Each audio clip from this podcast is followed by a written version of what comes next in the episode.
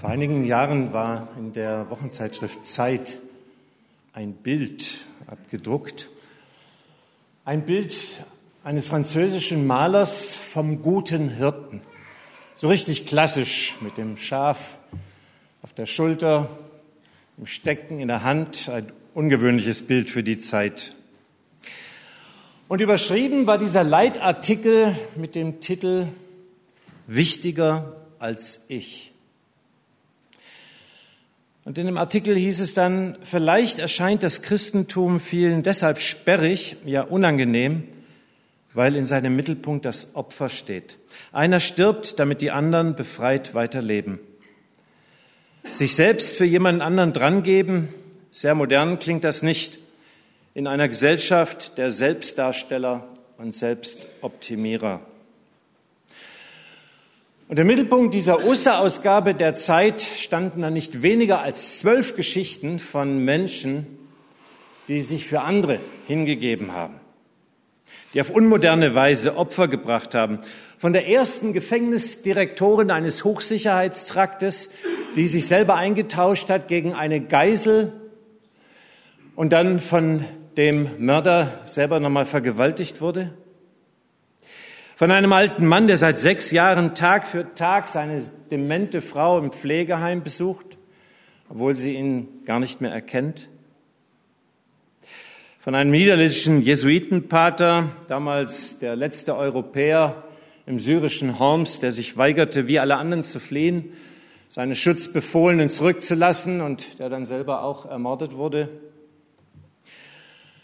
Und nach diesen Geschichten heißt es dann in dem Artikel, im Mittelpunkt des Opfers steht stets eine bittere Entscheidung, für einen anderen auf etwas zu verzichten, bis hin zum eigenen Leben.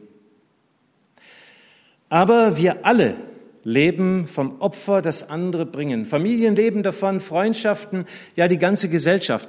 Opfer und Neuanfang sind nicht voneinander zu trennen. Ostern, so die Zeit, ist die Feier der Zukunft nach der Hingabe der eigenen Existenz. Und ich finde, es ist ein ganz erstaunlicher Blick auf Ostern durch eine weltliche, durch eine liberale Zeitung, Zeitschrift. Und das, wo dieser Begriff Opfer ja aus einem Großteil der Predigten inzwischen schon verschwunden ist, nicht mehr modern. Die Feier der Zukunft nach der Hingabe der eigenen Existenz. Und die Sonntage nach Ostern haben alle ihr jeweils eigenes Thema, die alle damit etwas zu tun haben, was diese Selbstingabe, das Opfer Jesu für unser Leben bedeutet, was Ostern alles mit sich bringt. Der erste Sonntag nach Ostern wird der weiße Sonntag genannt, weil dann die Neugetauften von Ostern mit weißen Kleidern in den Gottesdienst kamen als Zeichen, wir sind eine neue Kreatur, wir leben in Jesus, wir haben einen Neuanfang, wir haben Zukunft vor uns. Etwas strahlend Neues ist durch seinen Tod, durch seine Auferstehung in unser Leben hineingekommen. Und der zweite Sonntag nach Ostern, also der heutige Sonntag, trägt den Namen Misericordias Domini, auf Deutsch die Barmherzigkeit des Herrn. Und das Leitbild dieses heutigen Sonntags ist das Leitbild vom guten Hirten. Ich frage immer meine Frau, was ich predigen soll und sage, guck doch einfach, was es für ein Sonntag ist. Äh, und es ist immer gut, auf seine Frau zu hören. Und es ist der Sonntag vom guten Hirten heute. Die nächsten Sonntage haben auch bedeutungsvolle Namen, was Jesus für unser Leben bedeutet. Da heißt es erst Jubilate, jubelt, Kantate, singt, Rogate, betet. Ein ganzer Sonntag diesem Thema dann gewidmet. Ostern bedeutet die Freude darüber, dass wir Gemeinschaft haben dürfen, dass wir jubeln dürfen, dass wir Freude haben dürfen, dass wir mit dem reden dürfen, der alles für uns hingelegt hat, der sein Leben für uns gegeben hat. Und heute geht es um diesen guten Hirten, der alles gegeben hat. Es geht darum, was wir ihm bedeuten und wie er mit uns umgeht. Und ich denke, Hirte von Schafen zu sein, die schon sehr spezielle Eigenschaften haben, zumindest die werden ihnen nachgesagt, das ist schon eine Herausforderung. Vielleicht sind hier lauter pflegeleichte, unkomplizierte Schafe. Mag ja sein, da brauche ich gar nicht mehr weiterreden. Aber es gibt immer Sottiche und Sottiche in jeder Gemeinschaft, in jeder Herde. Und jemand hat mal gesagt, Schafe sind bisweilen dumm, einfältig, hilflos, ziellos, willenlos, bockig, stur und ängstlich. Glaubt ihr, dass das stimmt? Sind richtige Schafe, so Schafe von Hermann Stapf zum Beispiel, sind die so? Nein, rufen einige.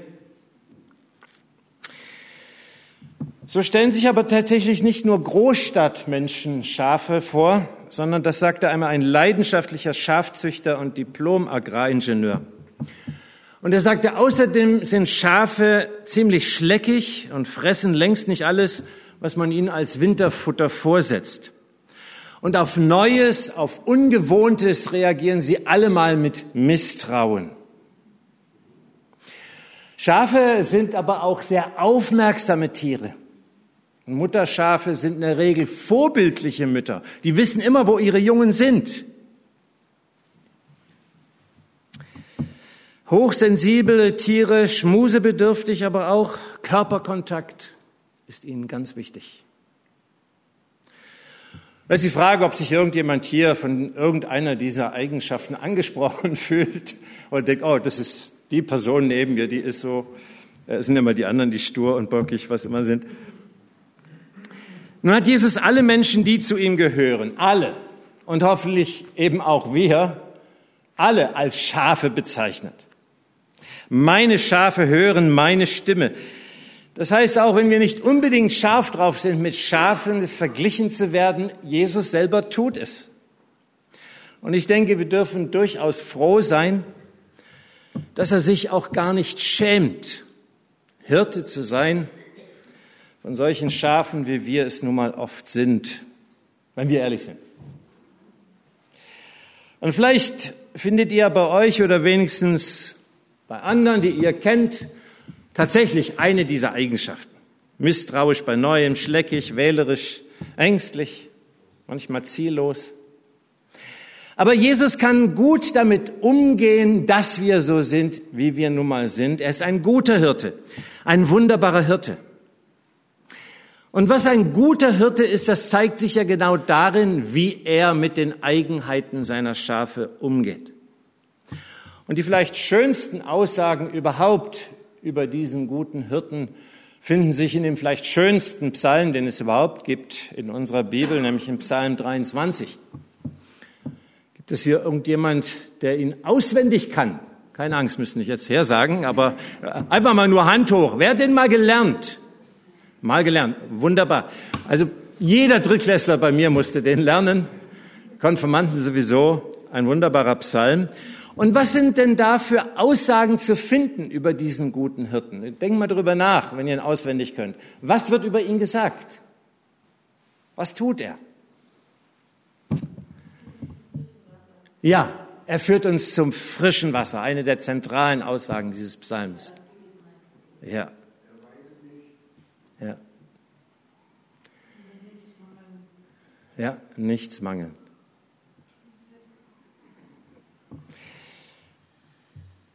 Er tröstet mich. Er bereitet einen Tisch vor mir im Angesicht meiner Feinde. Unser Tisch wird immer im Angesicht unserer Feinde gedeckt. Gutes und Barmherzigkeit werden uns folgen unser Leben lang. Und ich werde bleiben im Hause des Herrn immer da. Und der berühmteste deutsche Philosoph, nämlich Immanuel Kant, hat einmal über diesen Psalm gesagt, alle Bücher die ich gelesen habe, haben mir diesen Trost nicht gegeben, den mir dieses Wort der Bibel gibt.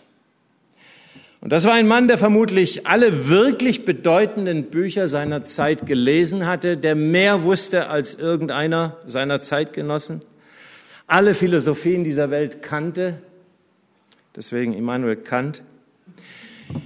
Der Leitvers des heutigen Sonntags ist aus Johannes 10. Da heißt es, ich bin der gute Hirte.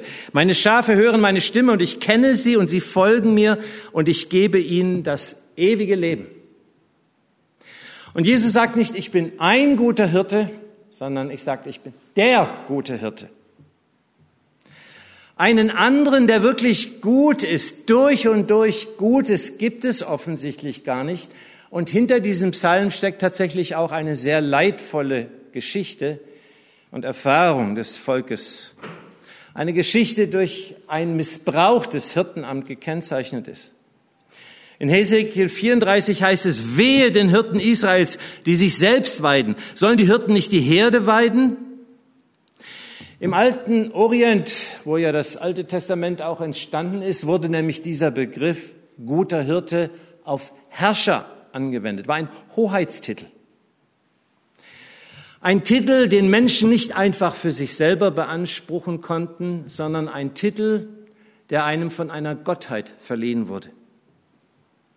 Und Schafe sind ja in ihrer Ziellosigkeit, in ihrem Herdentrieb, in ihrer Hilfsbedürftigkeit ein gutes Stück weit dem ausgeliefert, der sie leitet. Er hat sehr viel Macht über sie. Und im alten Orient wusste man, wie gefährlich Menschen sein können, die eine solche Macht an sich reißen und sie missbrauchen. Und wir haben ja aktuell sehr traurige Beispiele dafür. Und dass dann die Schafe ihrem Hirten dann auch noch glauben, dass es richtig ist, zumindest okay, was er tut. In unserer Gesellschaft wird der Begriff Hirte als anderes Wort für Pfarrer gebraucht.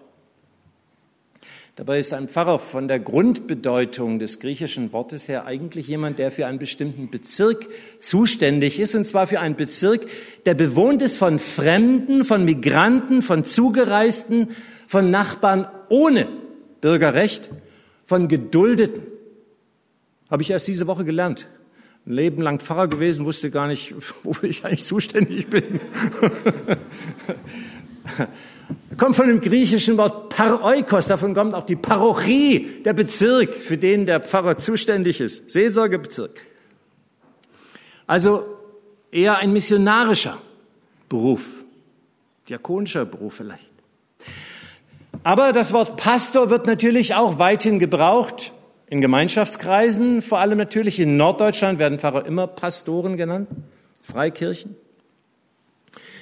In Epheser 4 ist das Hirtenamt eines von fünf Diensten an der Gemeinde, zu denen eben noch andere dazukommen, Apostel, Propheten, Evangelisten, die Lehrer. Und jeder dieser Aufgaben hat einen ganz besonderen Dienst für sich. Und keine Gemeinde ist gut beraten, wenn sie glaubt, dass ihr Pfarrer alles sein kann. Prophet und Apostel und Hirte und alles zusammen. Sondern er hat seinen Auftrag und es ist gut auch, schätze ich sehr in dieser Gemeinde hier, dass es so viele gibt, die ihren eigenen Auftrag wahrnehmen. Und oft sind vielleicht die wahren Hirten auch diejenigen, die Kleingruppenleiter, Hauskreisleiter sind oder vielleicht einen Gebetskreis leiten, sich um andere Menschen kümmern. Jedenfalls im Alten wie im Neuen Testament wird aber dieser Titel Hirte nur in Ausnahmefällen überhaupt an Menschen verliehen. Und so ist es etwas sehr Besonderes, wenn Petrus selbst von Jesus in Johannes 21 zu einem Hirten ernannt wird. Weide meine Schafe. Im Alten Testament ist es aber in der Regel Gott selber, dem dieser Titel zukommt. Guter Hirte. Und im Neuen dann Jesus, unser guter Hirte. Der Herr ist mein Hirte. Und trotzdem glaube ich, in gewisser Weise haben die meisten von uns auch einen Auftrag, der vieles mit diesem Hirtenamt zu tun hat, der sich eng damit berührt, weil wir von diesem guten Hirten eben lernen sollen. Der eigentliche Hirte ist und bleibt zwar Jesus, aber er gibt uns Anteil daran. Und das fängt schon in der Ehe an. Früher haben Menschen, die sich trauen ließen, einander versprochen oder wurde gesagt, dass eins das andere mit sich in den Himmel bringen soll. Eine Hirtenaufgabe. Aber jemand zu ermutigen, zu unterstützen, den richtigen Weg zu gehen. Das sollen wir von unserem Hirten Jesus lernen. Wir haben einen Hirtenauftrag an unsere eigenen Familie. Manche nehmen Hirtenaufträge in ihrer Gemeinde wahr. Kinderstunde, Jungschar, Jugendbund, wie immer. In meiner alten Gemeinde in Hessenthal hatten wir ganz wunderbare Hirten und Hirtinnen, die sich um andere gekümmert haben. Und ich bin sicher, hier gibt es auch wunderbare Hirten und Hirtinnen. Vielleicht hatten einige hier auch einen guten Hirten oder eine gute Hirtin, die sie zum frischen Wasser hingeführt hat, geduldig begleitet hat, bis ihr Jesus gefunden habt. In unserer Beziehung zu Jesus sind wir immer Schafe und dürfen das auch sein, aber in Bezug zu unseren Mitmenschen sind wir eben manchmal auch Hirten, haben Hirtenaufgaben. Denn Schafe brauchen allemal Anleitung. Allein sind sie ziemlich aufgeschmissen und machen oft große Dummheiten. Ich denke an ein Erlebnis, als vor, vor einigen Jahren war ich im Fahrrad unterwegs, Mountainbike, und auf dem Rückweg von Michelbach über Rauenbretzing nach Hessental da sah ich auf einmal ein Schäflein, das ziemlich schief in einem orangefarbenen Zaun hing. Und ich schaute zurück und dachte zuerst, du dummes Schäflein, du hast die ganze Weide vor dir und für dich mit saftigem Grün und musst deinen Kopf da durchstecken, um das bisschen Grün da vom Wegrand da auch noch zu rupfen. Aber dann kam mir der Gedanke, dass der Zaun ja vielleicht elektrisch geladen sein könnte. Und ich malte mir aus, wie es dem Schaf wohl ergehen müsste, wenn es tatsächlich in einem Viehzaun steckt und alle drei Schläge da einen Schlag bekommt. Weiß nicht, hat jemand schon mal einen Viehzaun angefasst oder war mal sogar unter einem Viehzaun drunter? Also ich weiß, wie es einem solchen Schäflein gehen muss. Als Zehnjähriger war ich mal zur Kur wegen einer Lungengeschichte im Allgäu und da waren wunderbare Himbeeren auf der anderen Seite, ich krieche unter einen Viehzaun und dann alle drei Sekunden Schlag auf Schlag. Ich wusste gar nicht, wie mir geschieht, woher das kommt. Ich war wie paralysiert. Es war furchtbar. Nie wieder Himbeeren.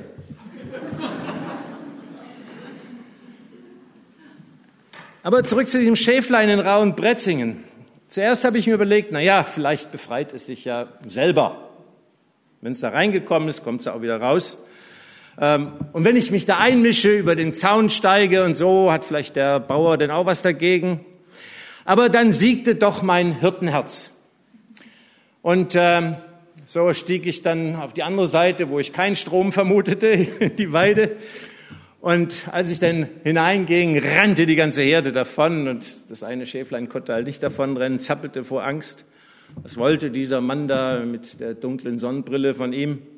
Ich musste also erstmal freundlich dem Schäflein zureden, es ein bisschen streicheln, dann habe ich meinen Schlüssel und dann zerschnitt ich den Zaun, weil ich spürte, da war doch kein Strom drauf. Da zerschnitt ich den Zaun, damit das Schäflein mit seinem Kopf wieder raus konnte. Das arme Tier röchelte schon ganz furchtbar, wäre bestimmt da drinnen gestorben. Der Bauer hat mir verziehen.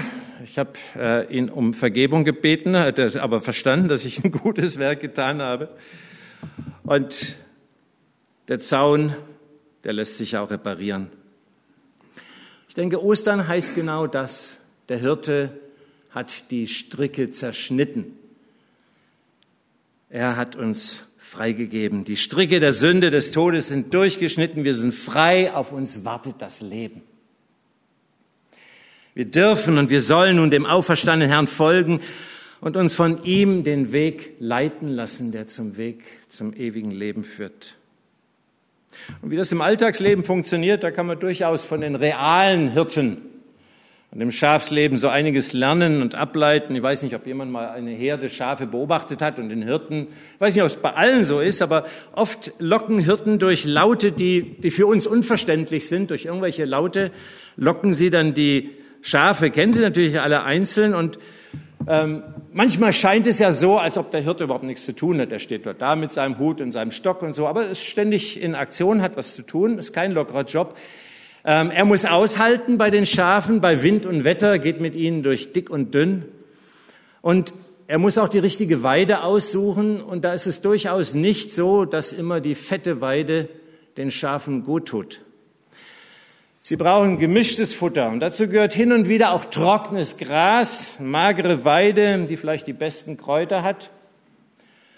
Und wenn wir auf unser eigenes Leben schauen, dann gibt es eben auch Zeiten, wo wir eben nicht fettes Gras vor uns hatten, wie es den Anschein hatte, sondern wo es Dürrephasen gab, magere Jahre. Und manche erleben es überhaupt so, dass die wichtigsten Lektionen, die sie in ihrem Leben gelernt haben, dass sie die durch Schmerz hindurch gelernt haben. Ich denke an einen Mann unserer Matthäusgemeinde, der war wie so ein Schaf, das tatsächlich unsinnigerweise den Kopf durch den Zaun gesteckt hatte. Eigentlich ein bekennender Christ. Aber er kam mit dem Ruhestand nicht so richtig zurecht, wurde dann alkoholabhängig und wurde dann schließlich unerträglich für seine Frau, für seine Umgebung, obwohl seine eselsgeduldige Frau ist mit einem großen Hirtenherzen. Und in einer Silvesternacht war es dann so, dass er ganz plötzlich starke Herzschmerzen bekam und er musste befürchten, dass er jetzt einen Schlaganfall erleidet, weil er schon seit Jahren einen viel zu hohen Blutdruck hatte und Medikamente einnehmen musste. Und so betete er voller Innenbrust zu seinem Heiland. Eigentlich kannte er ihn schon seit vielen Jahren, aber er betete, dass er ihn in diesem elenden Zustand nicht ins, in die Ewigkeit abberufen möge. Und der gute Hirte erwies sich als barmherzig. Der Mann wurde tatsächlich dann in einer Silvesternacht schlagartig von seiner Trunksucht befreit.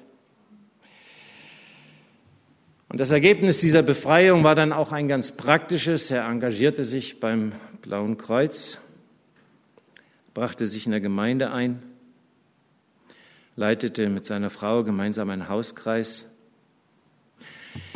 In Ezekiel 24 heißt es, ich will das Verlorene wieder suchen und das Verirrte zurückbringen und das Verwundete verbinden, das Schwache stärken. Suchen, zurückbringen, verbinden, das Schwache stärken.